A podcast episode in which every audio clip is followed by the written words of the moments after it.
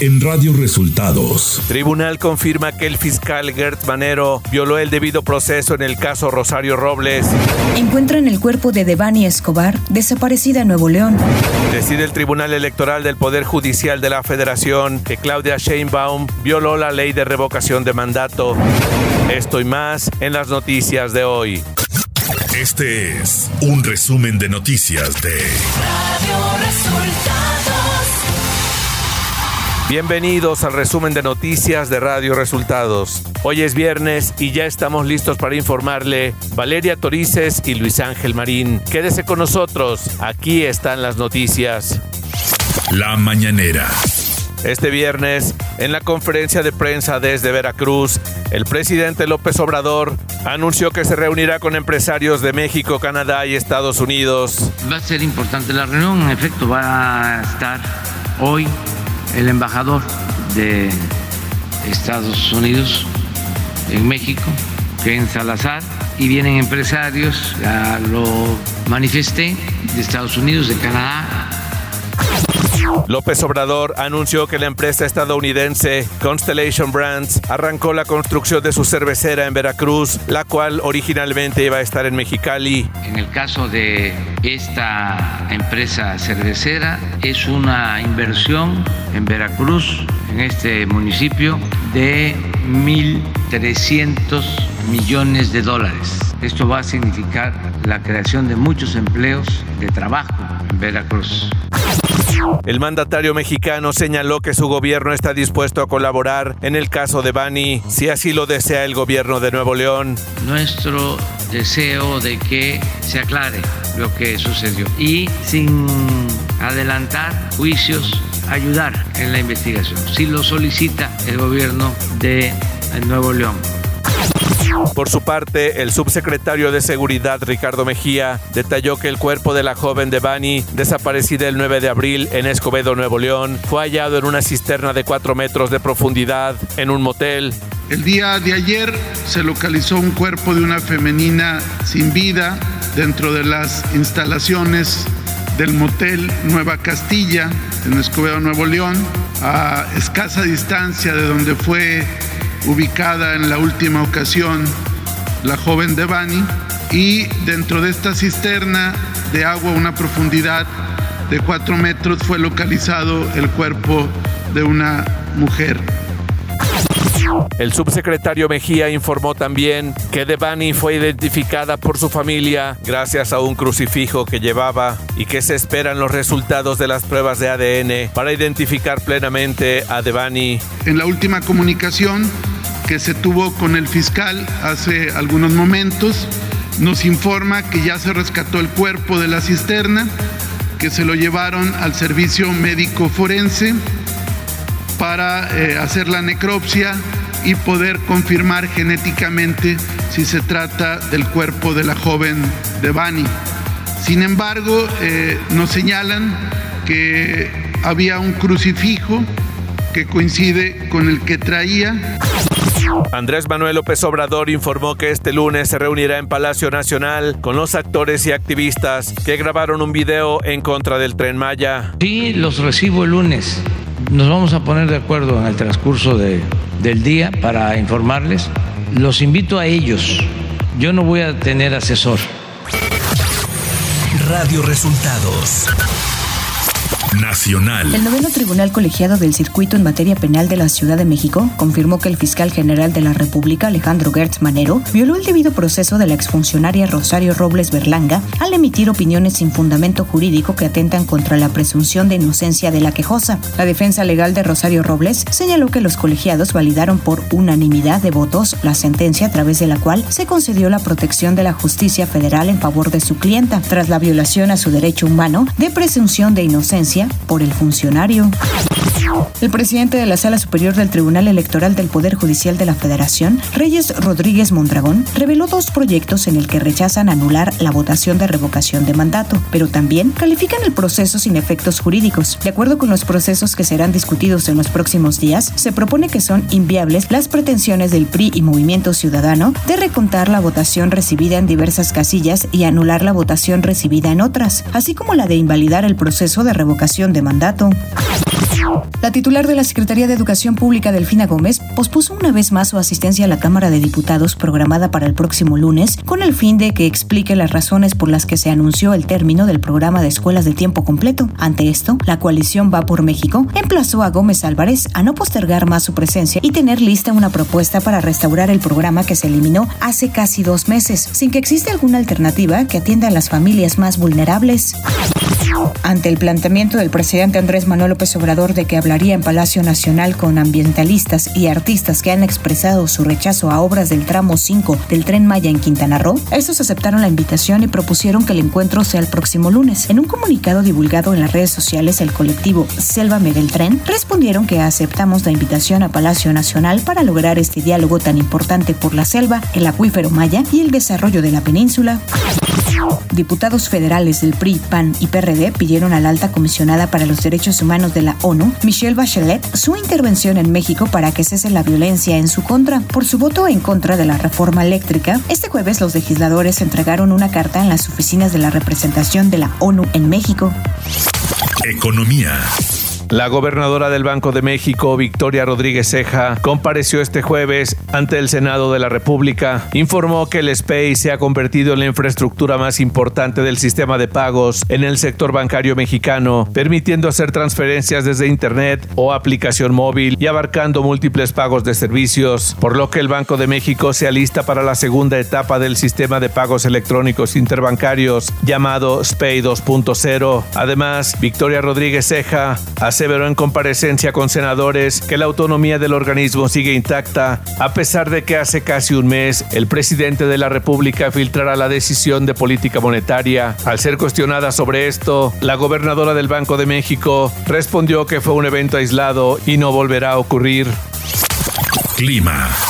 El Frente Frío número 44 asociado con una vaguada polar se extenderá sobre el noroeste de México, mientras que una línea seca se ubicará en los límites de Chihuahua y Coahuila. Dichos sistemas producirán vientos fuertes con tolvaneras en el norte y noreste del país, con rachas de viento de 70 a 90 kilómetros por hora y posibles torbellinos en Chihuahua y Coahuila. Por otro lado, canales de baja presión en el interior del país, en combinación con el ingreso de humedad del Océano Pacífico, Golfo de México y Mar Caribe, ocasionarán chubascos y lluvias puntuales fuertes acompañadas de descargas eléctricas y posible caída de granizo en el norte, noreste, oriente, centro y sureste del territorio nacional. Ciudad de México. El Tribunal Electoral del Poder Judicial de la Federación sentenció este jueves que la jefa de gobierno de la Ciudad de México, Claudia Sheinbaum, violó la ley de revocación de mandato. El órgano consideró que con los mensajes en Twitter hizo propaganda gubernamental durante la veda por la consulta de revocación de mandato, violó las medidas cautelares que se le impusieron para no reiterar la falta y sí promocionó la consulta pese a la prohibición expresa en la ley. Por ello, el Tribunal Electoral ordenó dar vista al Congreso de la Ciudad de México para que decida conforme a lo que marca la ley. La compañía Grupo Mexicano de Seguros GMX dio a conocer en un comunicado que pagará más de 1.300 millones de pesos de indemnización al sistema de transporte colectivo Metro de la Ciudad de México por el incendio registrado en el edificio del puesto central de control, así como por el derrumbe de una trave en la línea 12. Información de los estados luego de que la Fiscalía General de Justicia del Estado de Nuevo León realizó el rescate de un cuerpo al interior de una cisterna abandonada en el Hotel Nueva Castilla, en el municipio de Escobedo. Mario Escobar, padre de Devani, aseguró que se trata de su hija. Ante los medios de comunicación, expresó su inconformidad por la forma en la que se manejó la investigación del caso. Por su parte, el fiscal de Nuevo León informó que la ropa que tenía el cuerpo encontrado, así como un crucifijo que portaba, corresponde con la última foto que se le tomó a de Bani Escobar. Los presidentes nacionales del PAN, Marco Cortés, del PRI, Alejandro Moreno y del PRD, Jesús Zambrano, exigieron a la Fiscalía Especializada en Delitos Electorales investigar y castigar el financiamiento de la campaña de Morena y su candidato en Tamaulipas, Américo Villarreal. Los líderes partidistas solicitaron a las autoridades electorales abrir una carpeta de investigación contra el dirigente de Morena, Mario Delgado. José Manuel S., sentenciado por homicidio y encubrimiento del asesinato del exmandatario jalisciense Aristóteles Sandoval, fue trasladado al penal metropolitano de Puente Grande, Jalisco. El gobierno del estado informó que con base en el artículo 52 de la Ley Nacional de Ejecución Penal Federal, la autoridad penitenciaria del estado de Jalisco tomó la determinación de cambiar de centro a José Manuel S. Agentes de la Unidad de Investigación de Trata de Personas de la Fiscalía del Estado de Quintana Roo rescataron a seis menores de edad y detuvieron a dos sujetos por el delito de trata de personas en su modalidad de trabajos forzados en la zona hotelera de Cancún en una operación encubierta.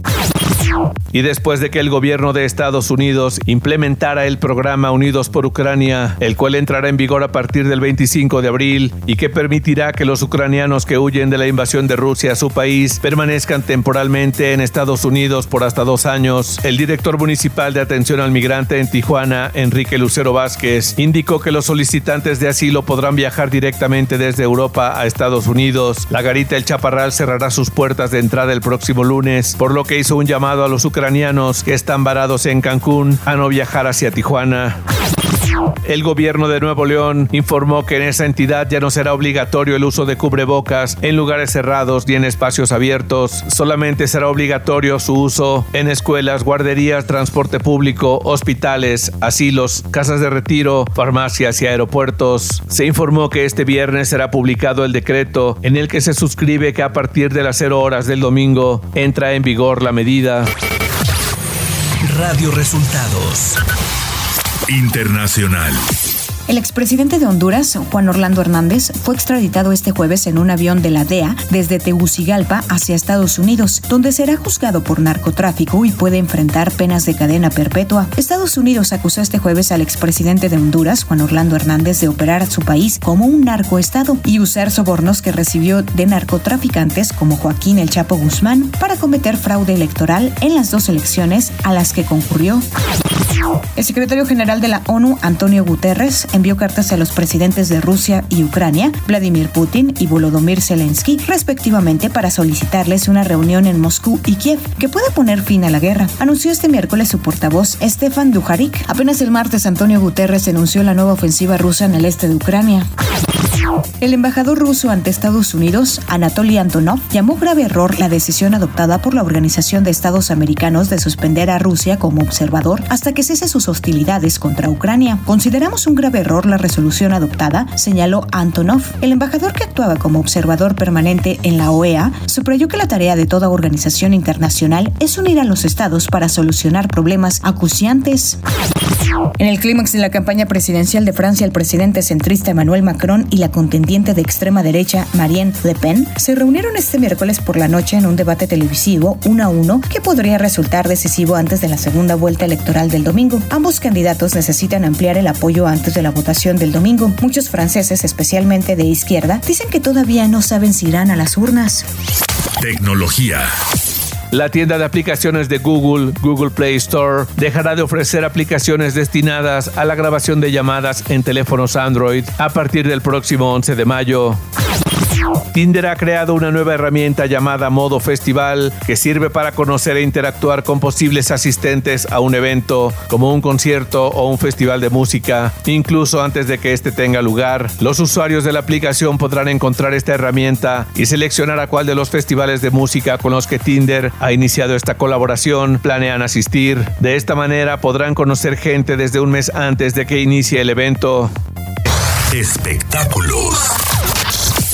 Susana Dos Amantes, primera actriz y mamá de Paulina Rubio, padece de cáncer de páncreas, motivo por el cual fue internada en el Mount Sinai Medical Center en la ciudad de Miami, Florida. Así lo confirmó su familia por medio de un comunicado de prensa. De acuerdo con el comunicado compartido este jueves, Susana Dos Amantes ya está recibiendo el tratamiento ambulatorio indicado por sus médicos. Continúa el juicio en Virginia entre Johnny Depp y Amber Heard, a quien acusa de difamación luego de que la actriz lo demandara por supuesta violencia doméstica, esto en un artículo publicado por The Washington Post. Johnny Depp comenzó con una recapitulación de todos los episodios traumáticos que vivió en su relación con Amber Heard. Dos de ellas resaltan y sorprenden a todos los que siguen el caso. Narró las veces que encontró heces fecales en su cama y sufrió quemaduras con un cigarro por parte de la actriz. Deportes. El mexicano Jesús Tecatito Corona se estrenó como goleador del Sevilla al marcar un doblete y ser parte del triunfo de su equipo que derrotó a Levante tres goles a dos en la jornada 33 de la Liga de España. El mexicano marcó su primer gol con el cuadro español al minuto 14. Gerardo El Tata Martino no ha recibido el alta médica tras someterse a una tercera intervención quirúrgica tras sufrir el desprendimiento de la retina del ojo derecho, por lo que el estratega podría no viajar con la selección mexicana a Orlando, Florida, para encarar el duelo ante Guatemala. De acuerdo con información de medios deportivos, Jorge Telier, auxiliar técnico del equipo, será quien tome las riendas del tri para este encuentro. Y hasta aquí las noticias en el resumen de Radio Resultados. Hemos informado para ustedes Valeria Torices y Luis Ángel Marín.